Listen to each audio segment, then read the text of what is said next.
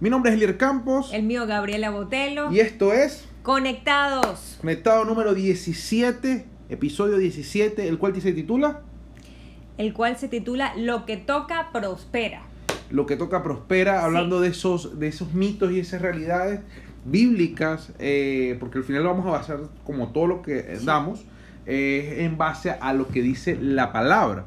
Eh, y, continuando con, eh, con el episodio de la, tema. de la semana pasada, el, el episodio número 16, que hablaba eh, la Justamente. importancia del trabajo, si el trabajo es importante, y del fruto del trabajo. el justamente. fruto del trabajo. Y, y me llama la atención, para, para empezar a, a- a adentrarnos en este tema, Gabriela, Génesis capítulo 39, verso de 2 al 3, habla de que el Señor estaba con José. Y como el Señor estaba con José, es- y este prosperó, o sea, porque como el Señor estaba con José, este prosperó en la casa del egipcio, su amo. Y su amo se dio cuenta de que el Señor estaba con él y lo hacía prosperar en todo lo que emprendía. Muchas veces cuando hablamos de prosperar, lo primero que se le viene a la gente es la palabra dinero. O sea, eh, eh, eh, riquezas, frutos visibles de, de Materiales. materiales, si tiene cosas es próspero, si no tiene cosas es igual a que es. no lo es. Así es. Eh, y este rompe el primer mito, o sea, o rompemos esa primera vaca sagrada, porque fíjate que José, para que no sabe la historia, eh, y se la busca en Génesis capítulo 39, José vivía, eh, fue vendido por sus hermanos como esclavo. Y como fue vendido como esclavo, eh, no me dejarás mentirte, Gaby, que un esclavo no tiene posesiones. Porque un esclavo es esclavo. Y aunque es esclavo, aunque él era el, el esclavo, con mayor rango, seguía siendo esclavo. ¿Y por qué? Porque él lo que lo pusieron fue como administrador de la casa. No, la casa no era dueña de él, o sea, no era dueño de la casa. Él no tenía nada de la O sea, la casa todo era de sus amos. Tanto es así que cuando se hizo una triquiñuela, esta palabra gente mayor, cuando se hizo algo para poder engatusar a José, José terminó en la cárcel. ¿Me entiendes? O sea, que José no tenía nada.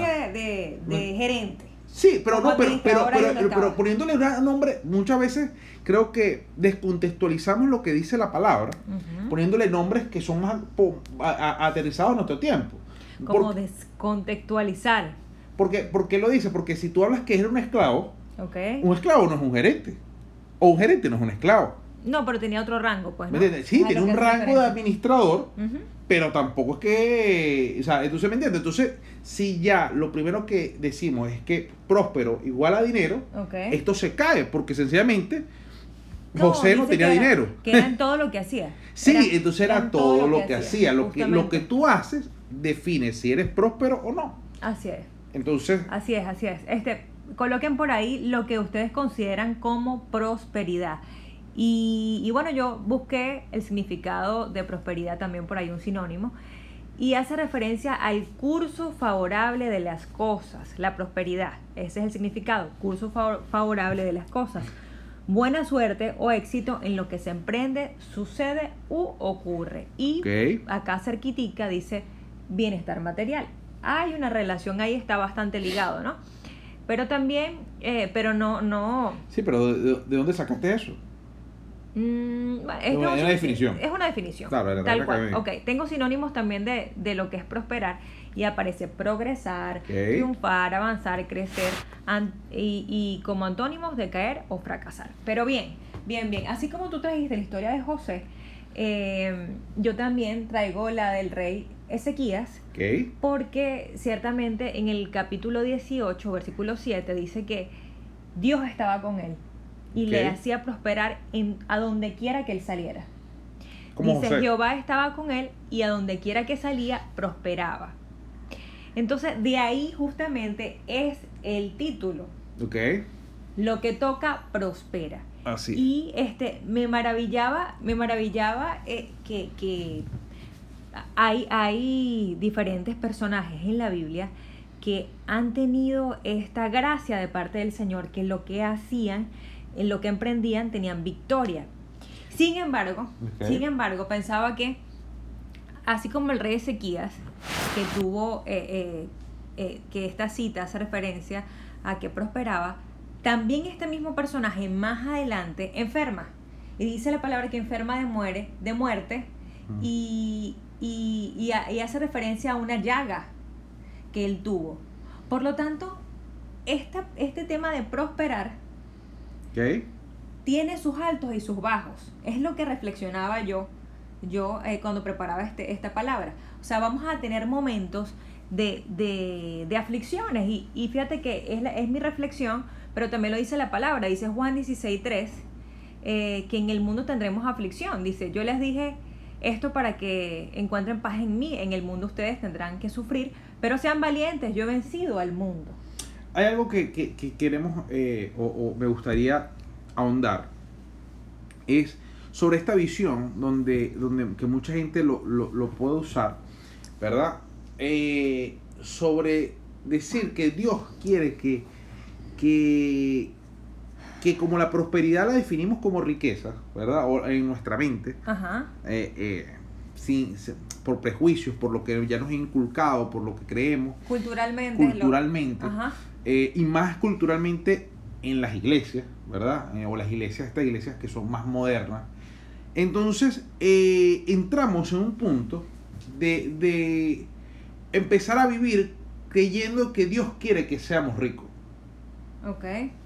¿Verdad? O sea, de que, de que, de que ser de reino es ser rico.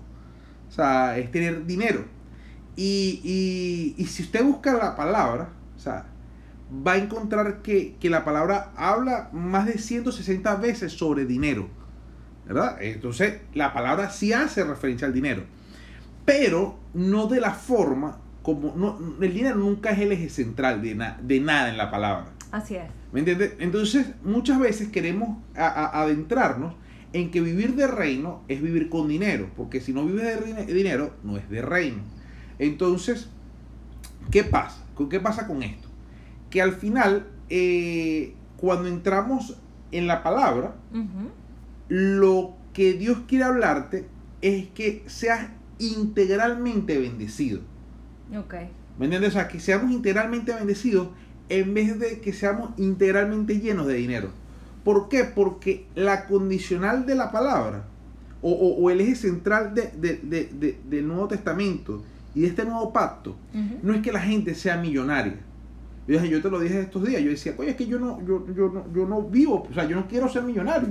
O sea, yo no, ese no es mi... Para ser feliz. Para ser feliz. Hablando yo le decía a Gaby, por, por, por, todo el esfuerzo que de repente se puede hacer, por todo lo que hacemos. rico, eh, yo no, eh, no, no, necesito ser rico. Sí, yo no necesito ser rico para... Yo pensaba que no necesito ser famosa. Exacto. Yo, eh, lo entonces, comentábamos. Entonces, pero hay un eje central que, que está en Mateo 6:33, que dice, que esto sí lo dice. claro, ya te lo voy a poner aquí, Mateo 6:33 dice, eh, más busca primeramente el reino de, Dios y su justicia y todas las cosas os serán añadidas. Porque analizando, por ejemplo, grandes predicadores y grandes pastores, está Rick Warren que dice que dice que esta idea de que Dios quiere que todos sean ricos son boberías. ¿Por qué? Porque eh, entonces venía, esa es una corriente, y la otra corriente era muy, que fueron muy peleadas, era la de Joel Austin, que decía que Dios quiere que todos seamos prósperos. Y hay algo que entran en los dos, que, que tuvieron una contienda o una, un intercambio de ideas, y es que está claro, es que Dios quiere que tú busques el reino de Dios y su justicia. Así es. Y eso añade cosas a tu vida. ¿Por qué? Porque el eje central de la palabra es la salvación. Y si el dinero ayuda a que una gente se salve, gloria a Dios. Estos días le escuchaba a un pastor. Eh, eh, eh, el dinero como un medio. Claro, no es el fin. Así, hablábamos la semana pasada de que el trabajo viene a ser un medio 100%. para poder alcanzar a otras personas, bendecir a otras personas, llevar el mensaje de esperanza a otras personas. Entonces. Entonces, ¿cómo, cómo manejamos nosotros nuestra posición con el dinero? ¿Me entiendes por qué? Porque es verdad que, que, que no todo el mundo en la palabra es rico. no todo el mundo es rico. Pero Dios sí quiere que vivas bien. ¿Por qué? Porque Dios te ama, Dios es tu Padre. Y Dios quiere que vivas bien. Así es. no a los estándares del mundo, no a los estándares de, quizás de, nuestras inseguridades, no al estándar de, lo que nosotros creemos que pero sí es un estándar de que Dios quiere prosperar en todo como está prosperando tu alma, porque es una palabra que hemos eh, eh, usado, mira, que, eh, este, está, entonces, ¿cómo, ¿cómo nos desarrollamos en ello? Yo, hay algo que me gusta esta definición de bíblica del de diccionario bíblico. Dice, la prosperidad, la prosperidad, la prosperidad, según la Biblia, se refiere a las bendiciones recibidas de Dios para nuestras vidas y que trascienden nuestra existencia misma. Entonces, que trasciende nuestra existencia misma. O sea, aquí lo saca y dice, ya te voy a decir ya, lo tenía por aquí, ajá. O sea, que es más que el oro, plata, dinero, sino que se, e, es satisfacción, sanidad, eh, felicidad, amor, creencias, emociones, pensamientos, o sea, es un todo. Completo, completo, sí, sí, totalmente de acuerdo con, con, esa definición, tengo algo similar también por ahí, pero ya, ya lo completaste tú. Entonces, eh, hablabas acerca de, eh, de, de, de, la importancia que tiene para nosotros como creyentes el tema del el dinero, porque comenzamos hablando de prosperidad y entonces ya estamos diferenciando lo que es la, la prosperidad que quiere Dios para nosotros, que es integral, y lo que es este, el, el, tema económico, entonces el tema monetario. Pero eh, la palabra hace alusión, y creo que es algo que en las iglesias se tiene mucho, mucho también, mucho, pero como mucho cuidado, de, de, qué lugar ocupa el dinero en nuestro corazón. Porque al final es eso, al final es eso. La palabra habla también de avaricia, y de cómo eh, debemos tener cuidado de no caer en la avaricia. Entonces, eh, el Señor nos advierte de que no caigamos en la trampa del materialismo. Eh, porque cuando el dinero se aferra a nuestro corazón, afecta a todo lo demás. Y hay una cita que quiero compartir con ustedes, está en primera de Timoteo 6.9 y dice, los que quieren ser ricos caen en la trampa de la tentación, empiezan a tener deseos descabellados que los perjudican eso los hunde en la ruina total. Entonces, estas son personas justamente que, caen en la avaricia, que caen en ese amor al dinero que tantos problemas trae, porque siempre, lo hemos comentado también, siempre va a haber alguien que tenga más, en este caso, este, más, más, más cosas materiales y con quien puedes, podrías perfectamente compararte y, y este, sufrir el no tener lo que el otro tiene, ¿no? Entonces, este, este es el, el, el gran problema de, del amor a las cosas materiales, ¿no? Que es lo que definitivamente el Señor no tiene nada que ver para, no, tiene, no, no lo quiere para nosotros, mejor dicho. Entonces, em, fíjate, hay una corriente que mm. critica a los que, critica el Evangelio de la Prosperidad. Ok. Sí, eh, ese le llaman el Evangelio de la Prosperidad el Evangelio de la Sanidad. Y yo creo entender por qué. ¿Por qué? Fíjate, eh, estas, estas personas lo que critican es el hecho de que de que entres a creer en Dios para con el fin de, eh, de obtener riqueza de obtener una sanidad, o sea, como por un interés. Eh, al final es atrapar a la gente por el beneficio. Con esa promesa. O sea, por, puros beneficios. Y ojo, o sea, no es que. Yo no, es que, yo, no lo critico en el sentido de que, de que al final la gente quiere cosas de bendición para su vida. Totalmente. Pero lo que pasa, y aquí va lo otro, es cuando introducimos un pensamiento mágico. ¿Me entiendes? Cuando a ti te dice, no, es que recibe a Cristo y todo te va a ir bien. Entonces ahí estás entendiendo de que, de que estás poniendo a Jesús como mentiroso. ¿Por qué? Porque si te dice Jesús que en el mundo tendremos aflicciones, pero descuida, confía en mí, que yo he vencido al mundo, si le decimos a la gente que cree en Cristo, porque ahí se le va a resolver todos los problemas, sencillamente le estamos haciendo a Cristo mentiroso.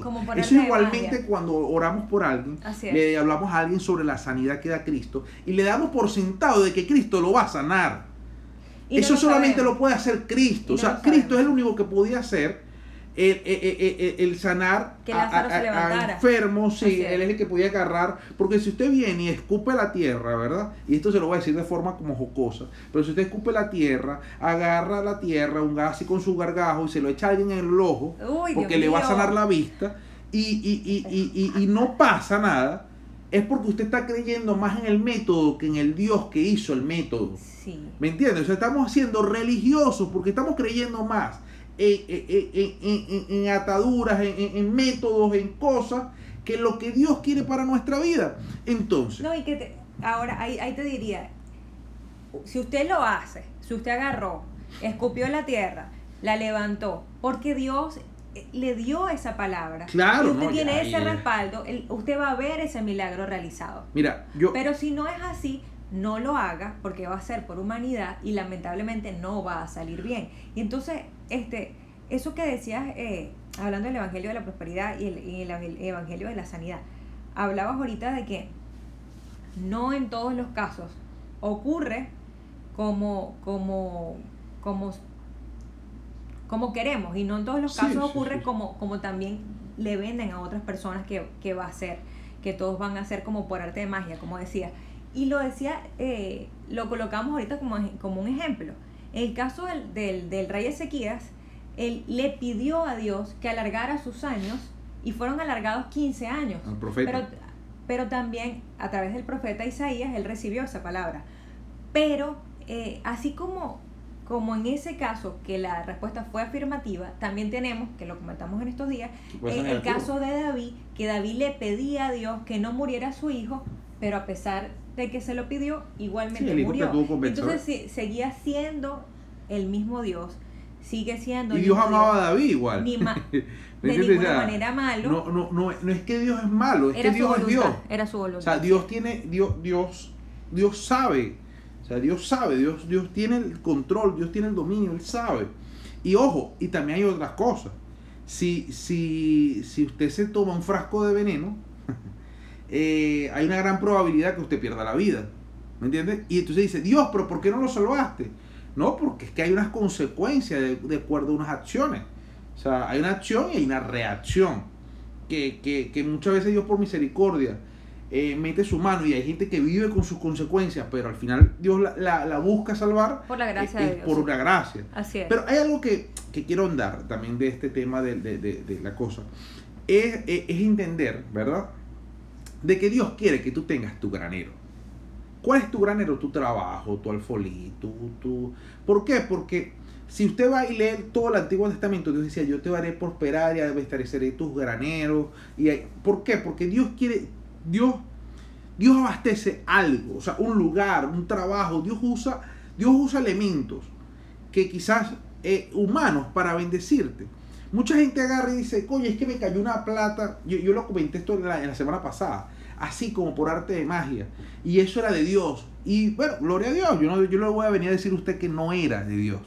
Pero las veces que a mí me, me pasó eso una vez, como lo comenté la semana pasada, eh, y cuando eso me pasó a mí lo que me dio fue miedo, porque no es lo normal, o sea, no es algo que, que, que, porque yo estoy acostumbrado a que lo que cae es lo que viene el fruto de la bendición que Dios puso a través de mi trabajo. Y eso lo dice 1 Tesalonicenses 3.10. Dice, ordenemos, ordena, ordenábamos esto. Si alguno no quiere trabajar, tampoco coma. Wow, qué drástico, ¿eh? Sí. O sea, el que, el que no quiere trabajar, que tampoco coma. Pero si yo te busco, yo les busco a las que nos están escuchando y nos están viendo. Proverbio 13.4 dice, el perezoso desea y nada consigue, pero el diligente será prosperado. Porque cuando nos vamos a la parte, no solamente del dinero, pero a la parte de ser próspero, es que mientras usted más busca la presencia, el amor, el, fruto que da estar con el Espíritu Santo, estar lleno del Espíritu Santo, usted va a ser más bendecido. Si no, no lo va a hacer. El que está leyendo su palabra, el que está estudiando la palabra, y disculpa que me pegue ahí, mi amor, pero el que esté ahí haciendo, haciendo, haciendo, haciendo, va a tener más conocimiento, va a tener más revelación, va a poder aplicar más que el que no lo está haciendo. Y hay gente que porque sencillamente Dios ha puesto un don en ellos, ¿verdad? Un don que de repente, oye, eh, se le da el hablar o se le da el, rápido. Oye, no están explotando diligentemente lo que Dios le entregó. Porque si usted abre la Biblia, ¿verdad? Y aquí nos vamos. Y usted recibe una palabra rápidamente, usted hace así, rácata y, y recibe su palabra. Y usted va y predica, y gloria a Dios. Gloria a Dios. Pero imagínate usted lo que pasaría si usted se dedica un mes a, a, a, dedicarle fruto, a sacar el jugo a esa palabra. Porque tienes un don. Pero si usted tiene un don, si usted es Messi, y mete Messi jugando todos los días en la calle. ¿Me entiende? Para que usted me agarre. Michael Jordan jugando todos los días en el patio de su casa. Con los amigos. Oye, ¿iba a ser Michael Jordan? No, no iba a ser Michael Jordan. Desperdició el talento. Y el talento y el don viene de Dios. Y si usted Dios le dio un don para hacer riquezas, para hacer, o sea, el don que usted le dio, aprovechale y sáquele fruto, porque eso lo hará próspero. Eso hará que usted prospere, que usted te prospere en sabiduría, que usted prospere en amor, que usted prospere, usted sea próspero integralmente. Sí, y, y, aprovecho este momento porque si usted siente que hasta ahora no ha realizado este esfuerzo en cualquier área de su vida, pues no le dé espacio a la culpa. Por el contrario, este, a partir de este minuto, a partir de este momento, comience a encaminarse a ese don, comience a encaminarse a eso que Dios le ha dicho, a esa palabra que Dios le ha dicho. También hablamos la semana pasada en Salmo, en Salmo 127 que en vano nos esforzamos si no tenemos la dirección de Dios, porque también este, este mundo está abocado a la meritocracia y al esfuerzo, esfuerzo, esfuerzo, pero resulta que si no tenemos la dirección de Dios estamos caminando sin, sin sentido, ¿verdad? Entonces, este, señores, que sea esa la dirección de Dios, que sea, eh, como, como bien dice, ese, ese granito de arena cada vez acumulando hacia, hacia lo que Dios quiere, de manera que podamos tener ese fruto, podamos tener esa bendición y, podamos bendecir entonces a las personas que, están con nosotros, a las personas que, nos rodean, podamos alcanzarlas. Y eh, bueno, hay varias citas, hay, hay, varias citas que tienen que ver justamente con, con, vidas que son prosperadas, citas bíblicas acerca de la prosperidad. Entonces, bueno, tengo algunas por acá que quiero compartir. No las Arrancamos. Este es el caso de Jeremías 29, 11 que dice, porque yo conozco muy bien los planes que tengo proyectados sobre ustedes. Son planes de prosperidad y no de desgracia, para asegurarles un porvenir y una esperanza. ¿Ves? Acá no habla directamente del dinero, habla de, de planes. Yo tengo planes proyectados para ustedes. Planes, como venimos hablando, integralmente, donde mm, planes de prosperidad y no de desgracia para asegurarles un porvenir de esperanza. Entonces, eh, ahí hay una promesa de parte de Dios para Jeremías y señores, tómenla. Si la están escuchando, si la están viendo en este momento, también tómenla para ustedes. El Señor tiene planes para nosotros de esperanza y si en este momento esa esperanza suya está caída, está eh, tambaleando, agárrese de esta palabra.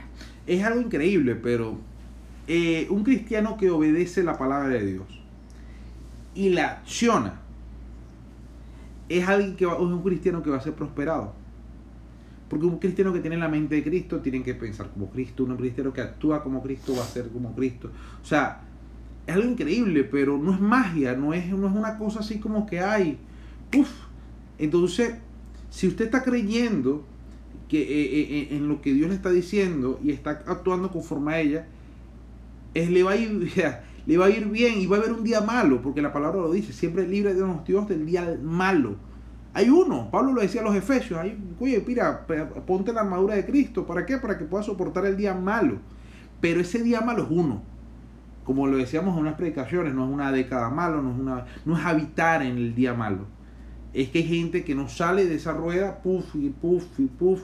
Y, y, y, tiene que ser libre y cuando a ti te sí y cuando a ti te dicen esto, está pasando y cuando a ti te hablan del trabajo y cuando tú ves que, que aparece más de, de, ciento y pico de veces, la palabra también trabajo en la Biblia y, y, y, hablando del pre, el y el libro de Proverbios habla algo tan hermoso que dice que el, el, impío, sus riquezas crece como la espuma, pero al justo crece sostenidamente. Wow, ¿cuánta gente hemos visto que, haciendo malos negocios, haciendo cosas por no trabajar, o por, por saltarse la rueda, o por hacerlo más rápido, wow, pierden todo. Y ojo, yo, yo no, no, no, estamos ni para juzgarlos, ni para señalarlos, ni nada. O sea, cada quien con lo que tomó su decisión. Pero cuando entendemos que la palabra nos está llamando a que nos esforcemos, a que pongamos de nuestra parte, a que usemos el don que Dios nos ha entregado, y con ello seremos prosperados en todo, buscándolo a Él primero, ahí estaremos seguros de que nos va a ir bien. A no separarnos de, eh, de nuestro Dios, que es eh, de él viene todo, absolutamente toda prosperidad. Y entonces ahí voy a hacer referencia a Juan 15, 5 que dice, yo soy la vid, ustedes son los sarmientos, el que, el que permanece en mí y yo en él, da mucho fruto porque separados de mí nada pueden hacer. Entonces, eh, sí, ciertamente vamos a tener ese fruto, el Señor eh, lo dice en su palabra, vamos a tomar esa promesa de, de prosperidad en, integral y, así, de, busqué varias definiciones, venimos comentando, pero creo que esta, esto lo, lo concreta, lo, concreta bastante bien, bastante bien. La prosperidad, em, la prosperidad para nosotros como creyentes es la de seguir el camino de Dios, tener una fe fortalecida, una familia unida, salud trabajo y una vida estable económica y emocionalmente. Creo que eso lo engloba bastante bien lo que es la prosperidad. Y mm, señores, por ahí habíamos colocado una pregunta de qué significaba la prosperidad. Esto es lo que significa para nosotros eh, una, vida, una vida integral que, que hable lo que, lo que somos, en nuestro testimonio, hable de nosotros para, para que otras personas puedan creer justamente. Así es. Entonces, eh, prosperidad, para mí, cuando yo veo que un sitio es próspero, cuando, es algo, cuando veo que algo evoluciona, mira, eh, cuando veo más orden, cuando veo más limpieza, creo que todas esas son símbolos de prosperidad y creo que a esas es que tenemos que aproximarnos. Bueno, muchas gracias por escuchar este episodio. Mi nombre es Lier Campos. El mío, Gabriela Botelo. Y esto fue Conectados. Vi, Elier y Gabriela. Un abrazo grande. Hasta la próxima semana. Bendiciones.